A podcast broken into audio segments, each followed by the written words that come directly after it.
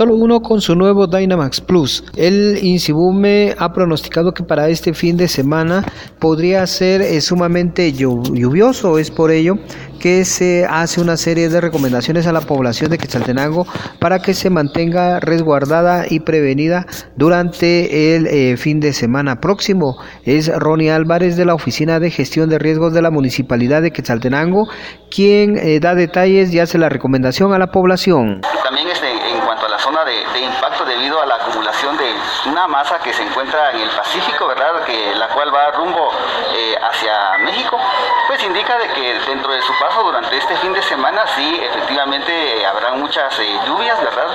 hace un momento lo indicaba, efectivamente son copiosas, lo cual de una otra manera pues nos pone a nosotros vulnerables, toda vez de que el área geográfica en la que estamos pues rodeada de montañas y sobre todas las personas que se encuentran eh, habitando las cercanías de estas. Es necesario, ¿verdad?, de que eh, se preparen con el tema de la eh, mochila de las 72 horas, estén en constante comunicación con las coordinadoras de COCOE y también asimismo es muy necesario que tengan a mano los contactos de los cuerpos de seguridad y socorro si en algún momento fuera necesario.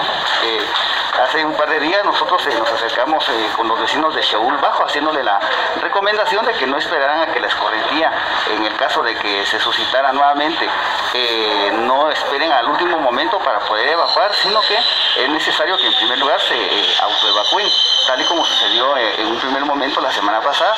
En el caso de que no, pues nosotros tenemos habilitados albergues para poder atender la situación y poder albergarlos por lo menos durante 72 horas. Según se detalló, en Quetzaltenango estarían habilitados tres albergues para poder apoyar a la población de Quetzaltenango. Regreso a cabina, ¿qué gasolina te da más rendimiento?